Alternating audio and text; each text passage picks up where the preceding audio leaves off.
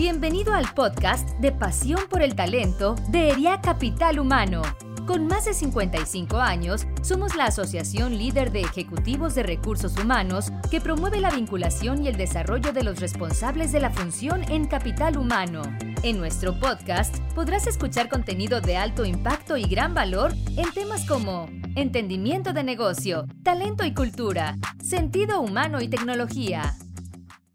Hola, ¿qué tal? Mi nombre es Víctor Salazar, gerente de recursos humanos de Clarios México, así como socio y miembro del Comité Laboral y Comité de Indicadores de ERIAC. Y les doy la más cordial bienvenida a nuestro segundo episodio de la temporada de, podcast Pasión por el Talento de ERIAC Capital Humano. En esta ocasión estaremos dialogando sobre un tema laboral prioritario dentro de las organizaciones, como es la seguridad social. Nuestro invitado de hoy, el licenciado Adrián Quiroga, gran amigo, gran profesional y además con una amplia experiencia en el tema que hoy estaremos tratando, donde nos compartirá información de valor que será necesario considerar no solamente para este año, sino para los eh, años subsecuentes. Entonces, pues va a ser un, una charla muy, muy interesante. Así es que, estimado Adrián, ¿cómo te va? Encantados de estar aquí contigo el día de hoy. Muchas gracias, querido Víctor, muchas gracias. Igualmente muy contentos y muy orgullosos de que nos hayan invitado nuevamente a participar en estos foros siempre interesantes que desarrolla Ariaki. Y bueno, pues estamos listos para compartir nuestras ideas con ustedes. Muchas gracias. Gracias, gracias. Bueno, y antes de iniciar, quiero proporcionarles más detalles sobre nuestro invitado de hoy, el licenciado Adrián Quiroga. Es licenciado en Derecho, egresado con mención honorífica de la Universidad Regiomontana, cuenta con una especialización en Derecho Fiscal en la misma universidad y egresado del programa de alta dirección de empresa AD2 del IPADE. Socio del despacho Quiroga y Asociados, especialistas en seguridad social y desde luego amigo y facilitador de RIA Capital Humano en distintos foros y charlas. Así que, licenciado, nuevamente, pues eh, bienvenido. No, pues muchas gracias, encantado, la verdad. Y que bueno, se nos vienen este, tiempos desde que inició todo este tema de la pandemia, más las reformas legales habidas recientemente que parece que nos van a dar material para rato. Totalmente de acuerdo, definitivamente. y bueno, antes de iniciar con el tema de, de seguridad social, me gustaría primero preguntarte, si me lo permites, algo un poquito más personal, ¿no? Y sobre todo sabiendo del gran expertise que tienes en la, en la materia de seguridad social normalmente nos encontramos en algún punto en, nuestras vidas en la que tomamos una decisión que dirige el rumbo hacia un lado o hacia otro. En algún sentido, ¿no? En este, en este caso, Adrián, ¿cómo se dio esto en tu caso? ¿Qué es lo que hizo que tomaras una decisión de, de hacer lo que hoy, de, de, hacer lo que hoy haces, Adrián? Bueno, pues eh, esta posición en la que nos encontramos en el desempeño profesional en el despacho de Quiroga y Asociados, pues es una posición heredada. Mi padre inició el despacho hace ya cerca de 60 años, 61 años me parece por ahí, y él, se especializó en temas de seguridad social cuando pues nadie o muy pocos lo habían hecho. Y eh, pues empezó a manejar asuntos a nivel nacional con temas de seguridad social y pues nosotros eh, al fin pues hijos de abogado, mi hermano y yo, continuamos con la labor que él empezó. Gracias a Dios lo tenemos bien, bien de salud, pero ya está retirado de hace tiempo el despacho y nosotros hemos continuado con esta carrera 100% viendo temas de seguridad social. El, comento yo a, algunos amigos y clientes que ni siquiera temas legales que podríamos tener en lo personal los manejamos aquí. Los derivamos a otros despachos y aquí en nuestro despacho solo vemos temas relacionados con la seguridad social y con eso pues tenemos mucho entretenimiento, ¿verdad? Sí, es una materia muy dinámica, es una materia que tiene dos lados, tiene dos lados, tiene la parte sensible de los derechos de las personas, de los trabajadores, de sus beneficiarios, y tiene la parte dura, la parte ríspida de ser contribuciones fiscales con todo lo que implica el ser contribuyente fiscal en nuestro país, pues este, ya, sabemos, ya hemos sentido todo de una manera en mayor o menor medida, pues esta dureza con la que las leyes y las instituciones tratan a los contribuyentes. Claro. Muchas gracias, eh, licenciado, por compartir y eh, bonita experiencia y sobre todo el, legado, ¿no? Que se tuvieron a bien continuar de, desde hace muchos años. ¿eh? Felicidades y muchas gracias. Muchas gracias, sí, sí, la verdad, contentos. Muy bien. Pues ahora, pasando ya a materia de seguridad social, esto es de, de, suma importancia porque cuando las organizaciones nos ocupamos de nuestros empleados, buscando que estén lo más sanos y seguros posibles dentro de nuestras organizaciones, pues esto trae consigo beneficios, ¿no? En ambos sentidos, desde luego. Eh, principalmente, pues en un compromiso mutuo, ¿no? Que, que conlleva, desde luego, a otros tipos de beneficios que al final, pues impactan de alguna u otra manera en el resultado favorable de la, de la compañía, ¿no? En este sentido, Adrián, ¿cuál consideras que es la agenda de seguridad social que deberíamos priorizar en nuestras empresas para este año 2022? Mira, eh, los criterios de fiscalización de la autoridad se han venido endureciendo. Hemos estado viendo campañas de recaudación, pues, el Seguro Social en sus apuros económicos, pues su fuente de ingresos lo es las contribuciones que pagan tanto patrones como trabajadores y pues hemos visto cómo han tratado de reclasificar empresas para el pago del seguro de riesgos de trabajo con criterios cada vez más arriesgados, eh, más duros, con una perspectiva de cobranza que a veces no se integra bien al orden jurídico, pero que pues pretende resarcir estos recursos a la institución y también los criterios en materia de fiscalización en lo que se refiere a la base de cotización pues se han venido endureciendo. Y bueno, tenemos en puerta también la, pues los incrementos al seguro de cesantía avanzada y vejez, esta parte que se va a ver eh, sensiblemente incrementada en su, en su porcentaje, en su costo a partir del 2023. Entonces, si esto, pues el año pasado que se anunció y que se publicó parecía lejano, pues ya estamos a nada de empezar a sentir los efectos de estos incrementos. Y esto pues va a tener un impacto definitivamente en el sector laboral, ¿verdad? Los costos de las empresas eh, pues van a verse incrementados. Entonces, eh, pienso que, la agenda para temas de seguridad social deberá, en primera instancia, pues irnos preparando para estos incrementos, ver cómo nos van a pegar. Hemos sido testigos, los que empezamos la vida laboral allá por finales de los 80s, 90s, eh, hemos sido testigos de cómo los márgenes de, los márgenes de utilidad de las empresas pues, se han venido eh, disminuyendo, la competencia ha sido feroz, se han ido globalizando muchos de los temas y en este sentido pues se han visto las empresas obligadas a reducir costos, buscando un mayor margen que contribuya pues al fin que son creadas, que es producir utilidades. Y esto eh, pues llega también a las partes de seguridad social, donde pues los salarios de los trabajadores pues se ven hasta cierto punto limitados por los costos adicionales que representa estos incrementos que se, ahora se ven en materia de seguridad social. Y además de que en años pasados tuvimos eh, mercados laborales enrarecidos, Víctor, eh, por la participación eh, muy activa de estas estrategias, y quiero dejar entre comillas estrategias fiscales, donde, bueno, se buscaba una disminución en el costo. Lo digo tratando de no calificarlas, aunque tengo mi propia opinión al respecto, ¿verdad? La conoces, no, no es algo que, que nosotros seamos proclives a promover.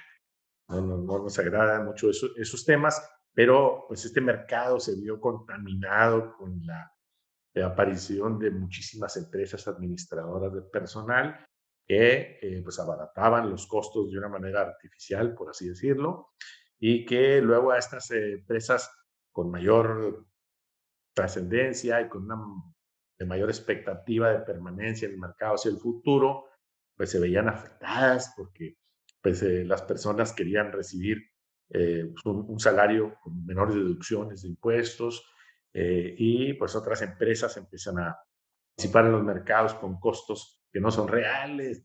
Y esto, eh, la verdad que estuvo complicando un poco el tema. Se nos vino encima la reforma en materia de subcontratación y con ello pues pagamos justos por pecados.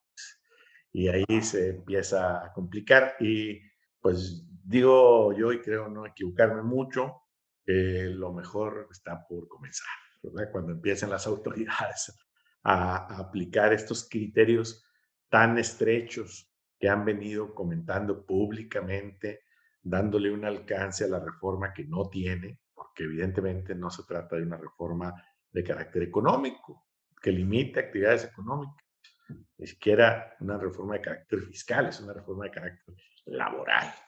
Y esto hay que verlo a través de estas ópticas. Y bueno, esperamos mucha actividad en ese sentido y esto también va a formar parte de la, de la agenda, porque si bien es cierto, ya hicimos los cambios, ya, ya los trabajadores están en las empresas eh, donde deben estar, o al menos la gran mayoría de los grupos empresariales así lo hicieron. Muchísimas empresas medianas y pequeñas eh, enderezaron sus prácticas hacia estas reformas de prohibición en materia de, de subcontratación.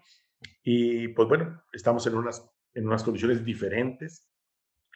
Ya empiezan las preguntas porque bueno, cerramos el ejercicio hace un mes y ahora empiezan las preguntas del tema del PTU, este, con muchísimas dudas, eh, los topes, los periodos que hay que considerar, en fin, materia este, también de mucha discusión, esto del, del PTU, que bueno, al sector patronal no, no nos satisfizo el 100% esta revisión que se hizo al tema y aunque se impuso un límite eh, de, reparto, ¿verdad? Eh, pues en lo particular pienso que se debían haber revisado los mecanismos para que esto funcionara efectivamente como un, como un premio, como un reconocimiento al esfuerzo y a, quien participa en la generación de las utilidades.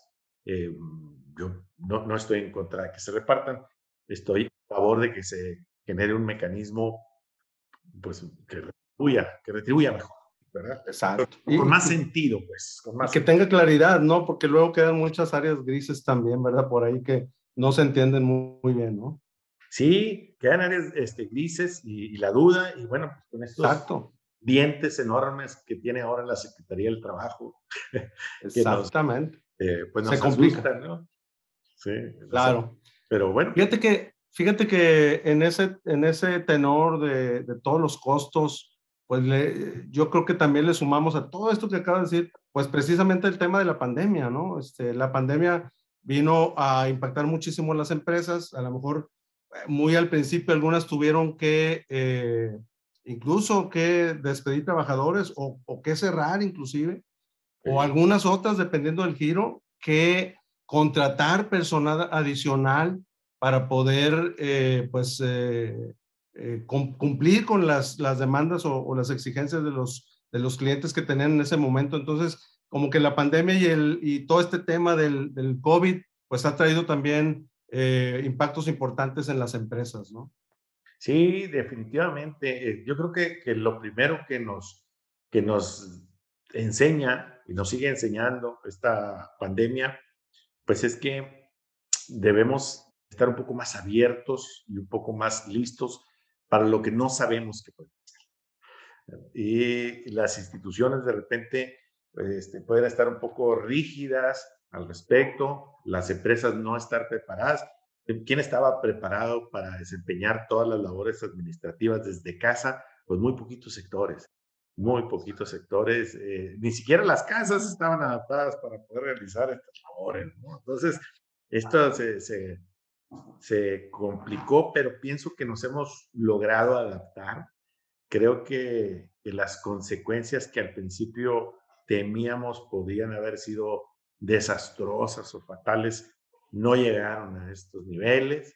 Este, aquí, aquí seguimos nadando de muertito, valga la, la, mala comparación, pero seguimos aquí funcionando de alguna manera y, nos hemos adaptado, ¿eh? nos hemos adaptado. Y la parte de seguridad social creo que, que se ha quedado un poco corta ¿eh? con las modificaciones a esto, porque primero, pues vino la amenaza del seguro social de considerar como riesgos de trabajo los casos de COVID. De hecho, durante el 2021 tuvimos varios casos calificados como sí profesional de personas que contrajeron la enfermedad esta del COVID-19 derivada del virus este SARS-CoV-2. ¿no? Esto que se, se, se, antoja un poco injusto, ¿verdad? Que sea con el tratamiento. Eh, hay actividades que parecerían ser eh, notoriamente eh, pues, imponentes para el criterio este, es decir, pues, a lo mejor las actividades médicas, pero pienso yo que la institución de seguridad social, la posición gubernamental a este respecto, debió haberse equiparado más a un accidente en trayecto que a un accidente dentro de las instalaciones o una enfermedad profesional, más a un tema en trayecto, porque una de las características que ha tenido esta, esta enfermedad que, que, se nos viene a través del virus eh, o estos contagios es la falta de trazabilidad. Es decir, no es posible determinar con absoluta certeza dónde y cuándo te contagias. Y con estas últimas eh, variantes, menos, ¿no? Porque pues te puedes contagiar en cualquier parte. En cualquier lado. En cualquier lado. Y los tiempos de espera y los, la variación en la aparición de la enfermedad en cuanto a los tiempos, pues hacen que sea realmente imposible su trazabilidad. Entonces, yo no, no pretendería tampoco que los trabajadores recibieran menos prestaciones de las que tuvieran derecho. Por eso digo, bueno, equipáralo a un tema de accidente en trayecto, donde reciben prestaciones equivalentes o iguales a las de cualquier riesgo profesional, ya sea enfermedad o accidente, y entonces así darle el tratamiento a los trabajadores. Pero eh, pero no, no, fue así y, y, como que el Seguro Social se contuvo un poco. ¿eh? Vimos, la verdad, pocos casos, eh, unos casos notoriamente improcedentes que rayaban casi en lo ridículo. Por ejemplo, vimos en una empresa un, un médico contagiado y que tuvo un desenlace fatal, pero también era médico en la institución de seguridad social. Que como sucede muchísimas veces que médicos del Seguro Social son también médicos en alguna empresa, eh, desempeñando una doble jornada laboral. Y pues bueno, pues ahí, pues, pues, ¿cómo me echas a mí la culpa, no? Queda la duda, ¿no? ¿Dónde, ¿Dónde pudo haber sido el contagio realmente, no? Sí, por eso, ante la duda, pues la, la presunción de inocencia debe prevalecer. Exactamente. Exactamente. estas, estas dudas que son mucho más que razonables. Y, y esa parte eh, del, del, COVID y el tratamiento que se le ha dado, como considerarlo o no profesional, está solo un lado. La otra parte, pues ha sido esta calificación de permiso COVID a lo que realmente es un certificado de incapacidad. Porque pues, no puedes, lo que no puedes es ir a trabajar, ya sea por tu propio estado al sufrir la enfermedad o por la simple posibilidad de contagiárselo a alguien más, ¿no? Entonces, eh, esta característica que le dieron ahí bajo el nombre permiso COVID eh, ha traído confusión. Ha traído confusión porque decimos, bueno, pues, si es o no una incapacidad, si yo tengo, por ejemplo, convenio, como muchas empresas no tienen, para el pago indirecto, más bien para el pago directo de subsidios y, y poder obtener los reembolsos por parte del Seguro Social, pues bueno, esto es, no es una incapacidad, es un permiso, ¿no? Sí es una incapacidad, ¿no?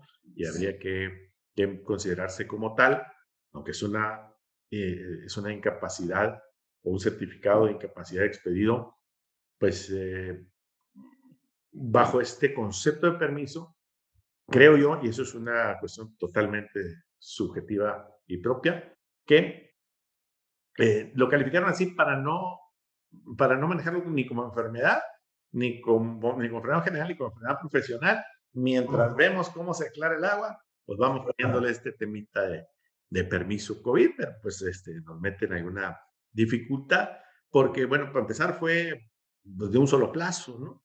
Este, expedido y, y luego, eh, pues con estas nuevas variantes, aparentemente sales muy rápido, de la etapa de contagios, cuatro o cinco días ya podías estar de regreso a laborar y el permiso todavía está vigente. Entonces, dicen las empresas, oye, pues no lo saques, eh, tu trabajador, yo te los pago los días y, cosa que no tiene nada de ilegal, es totalmente eh, legal, ¿no? Pues el trabajador va y se, se regresa a su casa o donde pueda estar sin contagiar a otras personas y luego regresa a trabajar con, con, con o sin permiso COVID, pero lo hará cuando, cuando pueda. Sí.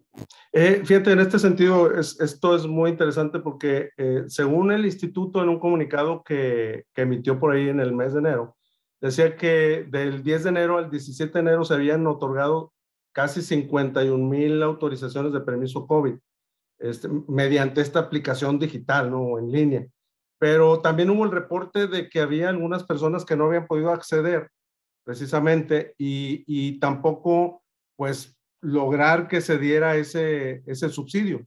Hubo muchas empresas que dieron ese subsidio directamente a los trabajadores. Aquí la, la pregunta específica sería si en un momento dado esas empresas que estuvieron dando algún subsidio porque estos trabajadores no tuvieron la oportunidad de poder accesar a, la plataforma digital, eh, van a poder eh, solicitar ese, ese reembolso, digámoslo así, al Seguro Social, si se pudiera, cómo pudiera ser y también si fuera conveniente o no hacerlo, porque pues también te puedes exponer ante el Seguro Social ¿no? a una situación ahí medio complicada, ¿no? A la, a la calificación de este como riesgo profesional. Exactamente. Bueno, siempre está este, latente ahí. Mira, eh, si tú no tienes, si el trabajador no tiene el comprobante de haber tramitado este permiso COVID, pues el Seguro Social no le pagó, ¿no? No le pagó, eh, que, los pagos sí eran tratados como enfermedad general, es decir, pagan a partir del cuarto día y con el 60% del salario registrado, no, no como, una, como riesgo profesional que se paga a partir del primer día y con el 100% del salario registrado, por, por un lado. Entonces, si no obtuviste este permiso, no te pagó el seguro social. Si tú lo pagaste, patrón, pues no vas a poder solicitarle, aunque tengas el convenio de pago, de pago directo de subsidios, porque pues, si no tienes el comprobante, el certificado de incapacidad o su equivalente llamado permiso COVID, este, entonces no, no podrás reclamarle, en mi opinión, a que el Seguro Social te eh, reembolse esto como tampoco es posible obtener este permiso de manera retroactiva. Es decir, oye, pues aquí tengo un diagnóstico médico y te pido que me reconozcas el padecimiento que tuve la primera quincena de enero. Pues no existe este mecanismo para sacarlo así de manera retroactiva. Entonces, quien no pudo hacerlo, pues eh, ya no. También eh, pues, se puede antojar un poco injusto, ¿verdad? Para quien no tuvo el acceso, porque además, Víctor, eh, parece que a la realidad de, estamos viviendo se le olvida que hay sectores de la población que no tienen acceso a medios digitales, ni las herramientas, ni los conocimientos para hacerlo. Y entonces todo este sector que no es menor, que no es pequeño, pues eh, ¿cómo lo mandas a sacar ahí un, permiso en la vía digital? Pues, ahora tengo que ir a un cibercafé cada vez menos frecuente, ¿no? Tenemos todos el teléfono, pero pues no, no, necesariamente lo saben hacer. Entonces, esta, esta publicidad que se dio, entendemos que es una situación de emergencia en la que en mayor o menor medida todos improvisamos. Todos, de alguna manera, improvisamos. La institución de seguridad social no es la excepción, también hicieron muchas cosas improvisadas. Estoy seguro que en el mejor de los esfuerzos y con la mejor de las voluntades, pero pues no se, no, no se alcanza, no se alcanza porque no teníamos la experiencia, de una situación similar, gracias a Dios, de poder llevar un tema como una pandemia, que bueno, grave y, todo, pues aquí estamos. No estamos preparados para muchas de las cosas que ahora, hasta lo virtual, ¿no? Este, pues es, es diferente a como veníamos haciéndolo hace tiempo y pues bueno, poco a poco hemos tenido que ir a aprender en el camino, pero pues como bien lo mencionas, hay personas que no tienen pues esos accesos, ¿verdad? Poder llegar pues a la parte digital todavía que se les complica, ¿no? Sí, y ahí, pues ahí, es donde el tema se cierra para cierto sector. Exacto. Ahora, mencionabas también esta parte de las empresas que tienen convenio. Eh, en este sentido, con este permiso COVID, las empresas que tienen convenio con el Seguro Social para el pago de incapacidades directo, ¿va a ser transparente? ¿Va a ser un proceso normal, como si fuera una incapacidad en términos de poder pagarle al trabajador directamente y luego recuperar eh, a través del Seguro Social? Este, yo, pienso que sí, aunque el convenio no lo prevé, por supuesto. Es otra, es otra forma de que pues, no, no, no lo teníamos previsto. ¿Quién lo iba a prever? ¿no? Entonces, ninguno de los convenios habla de un permiso equiparable al certificado de incapacidad. Este, eh, pero, pero son equiparables. es una incapacidad, es una incapacidad y debe entrar ahí dentro del, del mismo tratamiento. De acuerdo, de acuerdo, muy bien. Hablabas también hace un momento de, de este tema de eh, que se podría en un momento dado calificar como una enfermedad profesional para las empresas en algunos casos. Ya viene este tema de la prima de riesgo en este mes, de, la, de, determinar la prima de riesgo en este mes de febrero. ¿Hay alguna recomendación de, de tu parte, eh, Adrián, en este sentido? O sea, si una empresa llegara a tener un caso donde se le aplicó una enfermedad profesional por temas de COVID, ¿alguna recomendación que nos pudieras dar de cómo manejarlo? Este, sí, sí, fíjate que es un tema muy interesante y definitivamente vigente.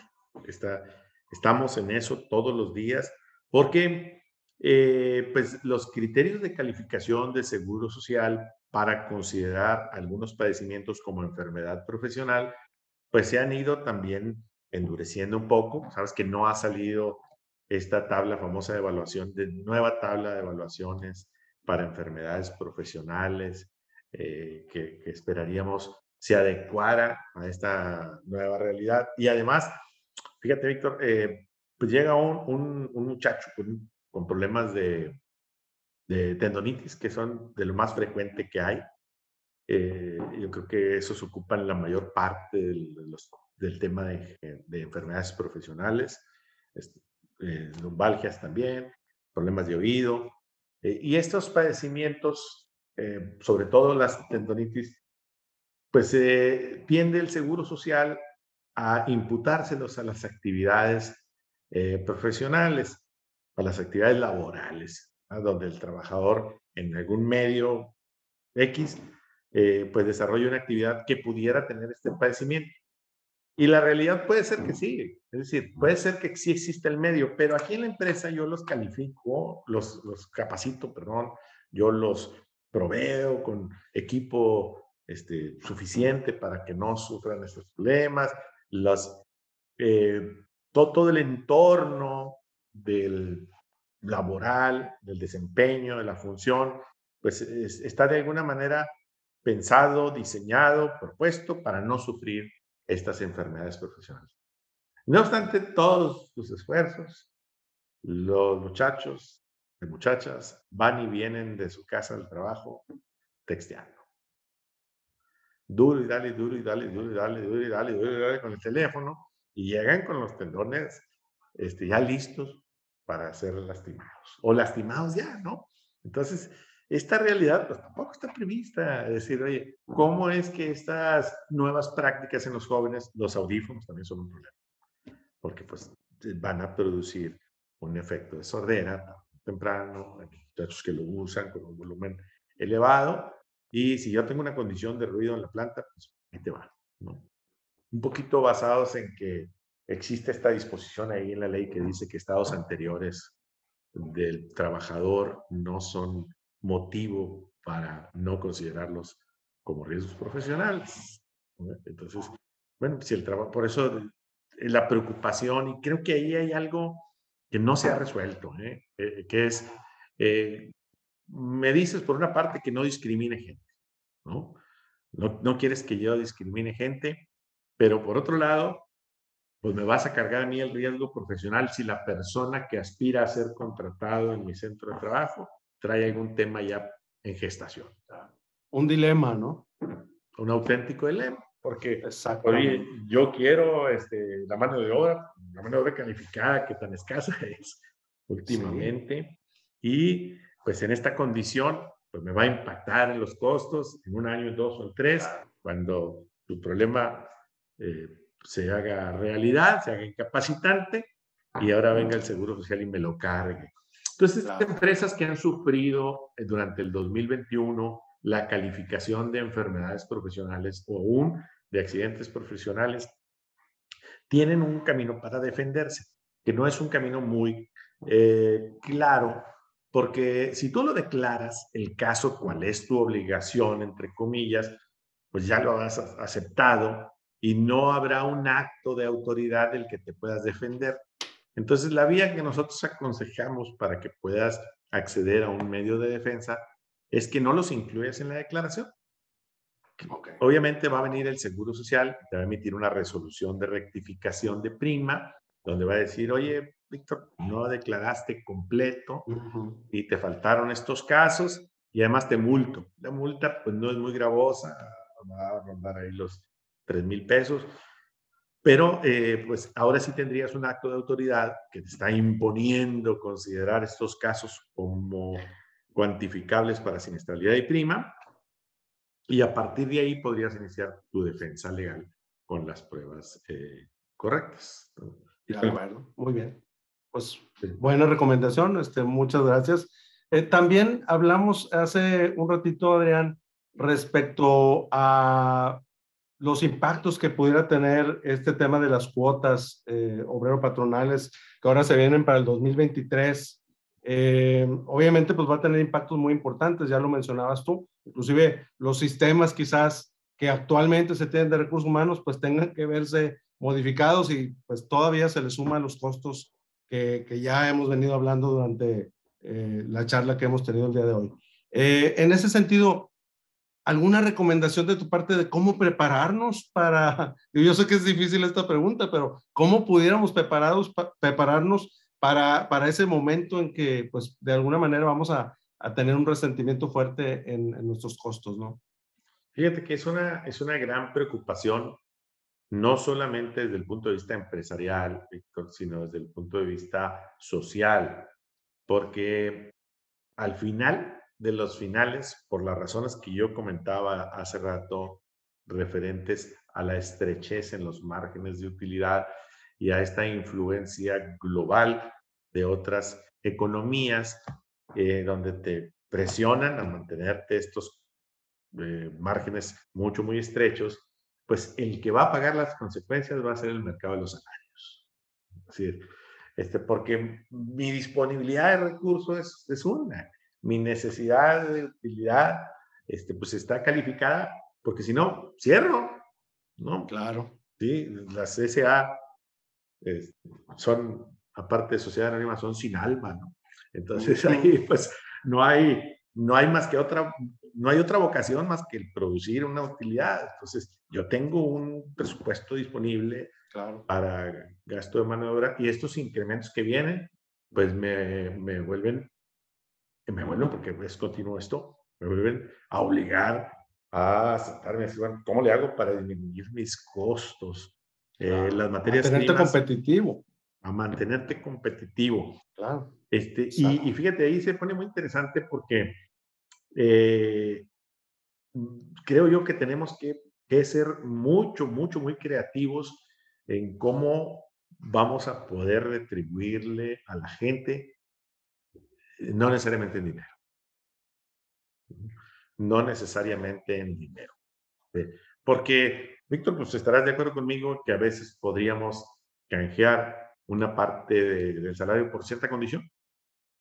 Es decir, pues yo tengo una necesidad no satisfecha, por ejemplo, ahora con tanto padre y o madre solteros que quieran sus hijos, oye, pues yo tengo estas condiciones. Pues, si me dejas trabajando desde casa, pues a lo mejor puedo acceder a recibir un salario diferente y con ello ayudarte a absorber el incremento al costo. Este incremento al costo, pues que está consultable ahí en, en la ley de seguro social que estuvo, que es, que es la reforma una antes del tema de subcontratación, pero que si ustedes checan, y ahí les quiero hacer una recomendación, si tú googleas, déjame decirlo así, que no sé si ya está aceptado el término, pero pero ese es muy, muy usado, ¿no? Si tú googleas ahí le pones leyes federales de México, te va a llevar a un sitio de la, de la Cámara de Diputados, muy buen sitio, donde están a disposición del quien acceda todas las leyes del país y todos los reglamentos de manera gratuita. Entonces ahí tú puedes ir a consultar la ley, ahí vas a ver las reformas, incluso hay un sitio del Diario Oficial de la Federación en línea también donde puedes consultar pues, diarios oficiales de, no te quiero decir de toda la vida porque no sé si está toda la vida, pero un montón de años hacia atrás si están disponibles ahí. Y ahí está la tablita que, que se nos viene encima a partir del 23 con estos aumentos. Eso es numerología, ¿no? O sea, ahí está el incremento y se complica un poco más la administración de las, de las cuotas de seguro social porque ahora traemos rangos. ¿verdad? Es decir, eh, incluso hay una cosa curiosa ahí en la, en la tabla porque el primer rango es el de un salario mínimo y luego el segundo rango dice de un salario mínimo a una y media UMAS. Entonces, arranca de salario mínimo porque la ley de seguro social dice que no puedes asegurar a nadie con un salario de base de cotización inferior a un salario mínimo, aunque lo gane. Dices, bueno, pues ¿quién puede ganar menos de un salario mínimo? Bueno, pues el que no trabaje todo el día, el que tenga una jornada reducida o el que tenga una semana reducida podría ganar menos de un, salario mínimo, pero la ley de seguro social pues te impide asegurarlo con este eh, salario, sino pues, al menos con un salario mínimo. Y entonces este, esta tablita tiene ese dato curioso porque pues el, el valor de una y media se suma es menor al salario mínimo. Entonces quedó el rango claro. el actual, ¿verdad? Porque traemos un salario ya de 172 pesos, 172, 87. Y, 87. Sí, y una UMA de 96. Entonces, la una y media UMA no llegan al salario mínimo. No llegan al salario mínimo. Espero que, que no sea motivo de, de, amparos y cosas así, estas, eh, esta discrepancia en la tabla. Yo no le veo una razón de inconstitucionalidad ahí. Eh, pero son de estas cosas curiosas que, que bueno, luego hacen inentendible el, el, la ley, la obligación. Entonces, tienen un, una serie de rangos de cotización. Volviendo un poco al pasado, ya dicen que las modas vuelven, ¿verdad? Al final de cuentas, en el pasado, a lo mejor tú no te acuerdas de esto más joven, pero había grupos de cotización había en la ley de seguro social grupos de cotización de rango a rango de salario y ahí este, se establecía pues, el tipo de, sal, el tipo de, de base que ibas a utilizar, eh, según el rango en el que te colocaras. Y eso, pues, para este seguro, pues vuelve a establecer una serie de rangos, no para la base, sino para la prima. Es decir, si tú estás en ese rango, tu prima. Y aquí, el que más gane va a pagar más. Y esto se pone interesante para todos aquellos que teníamos un plan de decir, bueno, pues, si cerca de los 60 años pierdo por cualquier causa el empleo, pues me voy a la modalidad 40, sigo contribuyendo semanas y mantengo o mejoro mi promedio salarial, pues ahora eso va a costar más.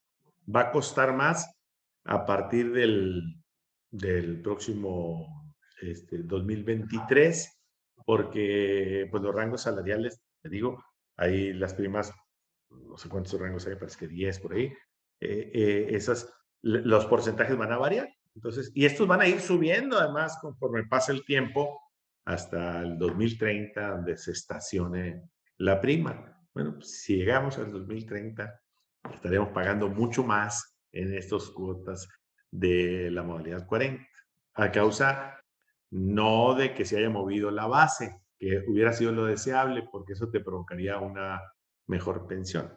No, claro, lo que se movió es la prima. Entonces vas a pagar más cuota por la misma base. Por la misma base, exactamente. que eso lo que pues significa, Sí, lo que significa es que por un mayor precio vas a recibir lo mismo. Claro, exactamente. Te va a costar más, simplemente.